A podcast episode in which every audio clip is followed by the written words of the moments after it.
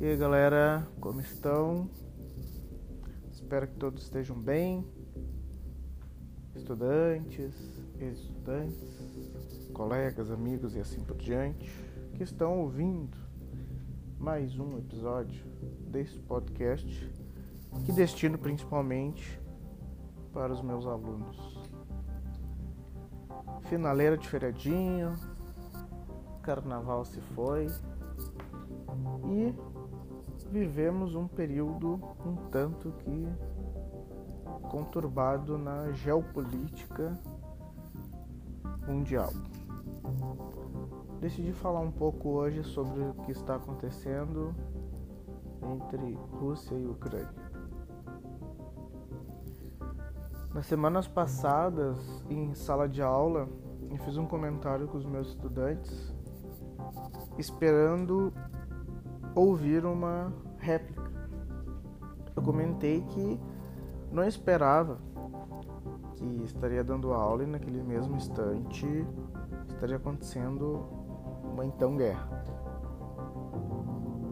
Tivemos alguns comentários, enfim, mas aquilo que eu mais queria ouvir eu não ouvi. Por diversos fatores. Principalmente pelas construções sociais que são estabelecidas. O que a gente não lembra ou que a gente não consome de informação são os tipos de informação que nos passam, o filtro que nós estabelecemos.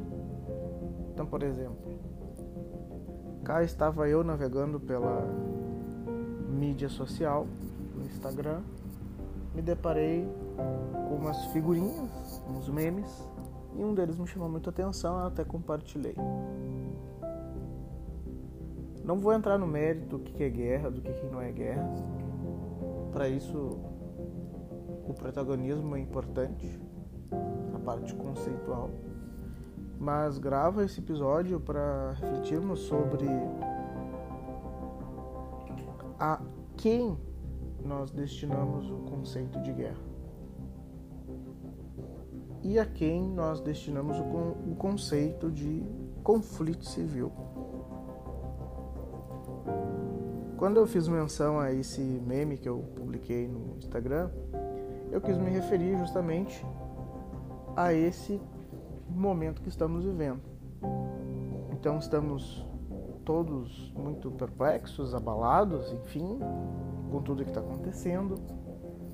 Nós sabemos da imponência bélica, militar e política que a Rússia representa para o mundo e ficamos chocados com os bombardeios, com o enorme contingente de refugiados ucranianos e tiramos as nossas próprias conclusões sobre isso.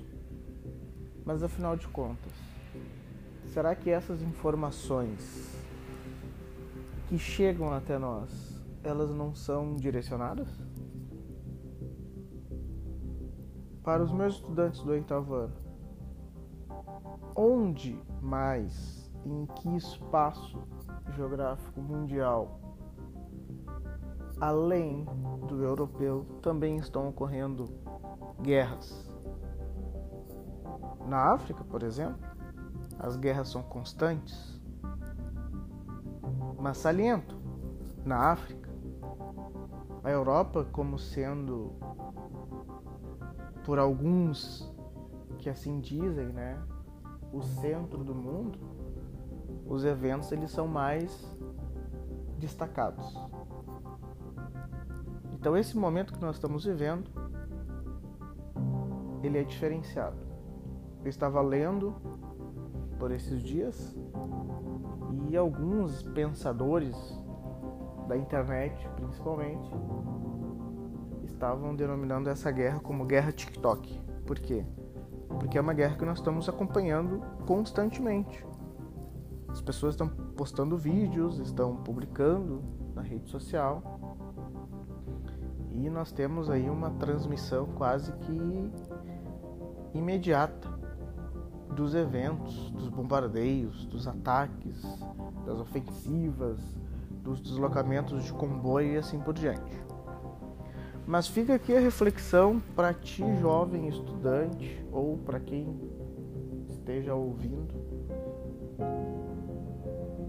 A que peso realmente nós estamos dando para essa então guerra? Na América Latina, os conflitos são tensos, as guerras são intensas. Na Ásia, da mesma forma. Síria, já esquecemos o evento que ocorreu em 2021 com a tomada do Talibã. Além disso, o próprio Talibã se manifestou dizendo que deveria ter diálogo entre Rússia e Ucrânia. Estranho, não? Diálogo.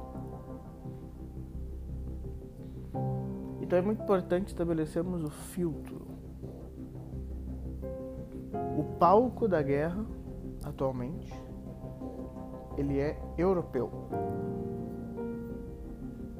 Por isso, então, a evidência. Por isso, então, o destaque.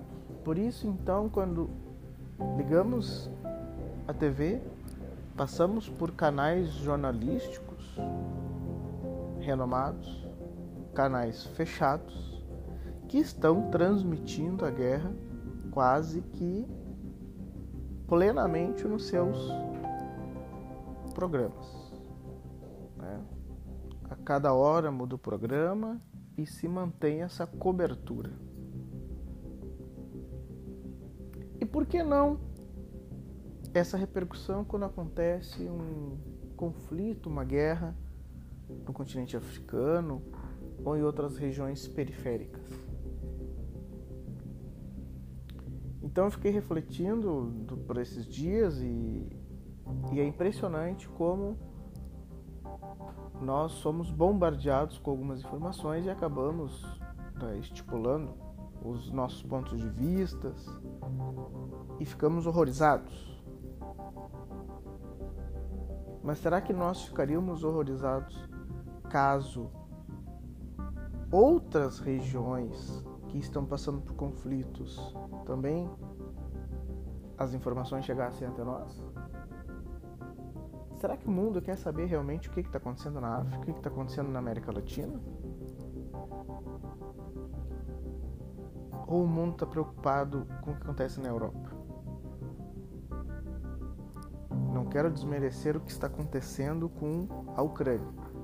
Inclusive, eu estou acompanhando direto e acho sim que medidas internacionais devem ser tomadas o quanto antes para que não ingressamos num período mais nefasto da história, mais obscuro. Mas é importante tu estabelecer o teu ponto de vista e a crítica sobre o que acontece no mundo além da então guerra Rússia-Ucrânia o que está acontecendo aqui no Brasil, tá o que está acontecendo na América Latina, na África, na Ásia, ao mesmo tempo que a guerra europeia está ocorrendo. Então, para quem ouvir esse conteúdo, eu espero que pelo menos uma pulga atrás da orelha eu tenha deixado a qualidade desse conteúdo ela é bem simples, porém bem reflexiva. Eu espero que os meus estudantes pensem bastante a respeito disso e que a gente possa debater em outros momentos.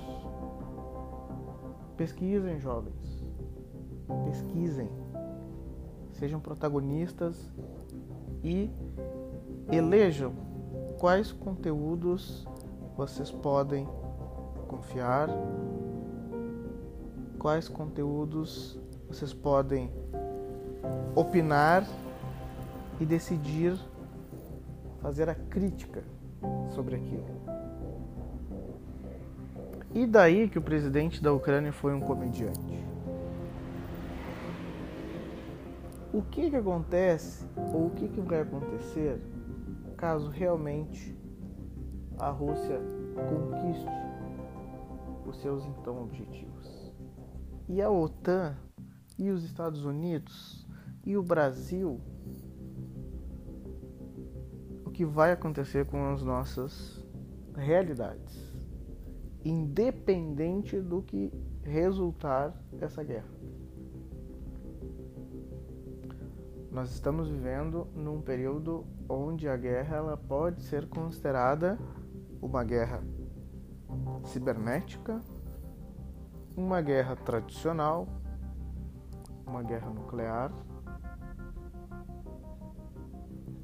Então é muito importante sabermos o que está, o que vai acontecer e o que já aconteceu. Então esses três tempos eles nos explicam muitas coisas. Galerinha, um desabafo, mas acho importante pensarmos a respeito disso. Um grande abraço, continuamos com os nossos debates, eu e os meus estudantes, e os demais que ouvirem esse conteúdo, nos encontremos por aí. Um grande abraço a todos, valeu!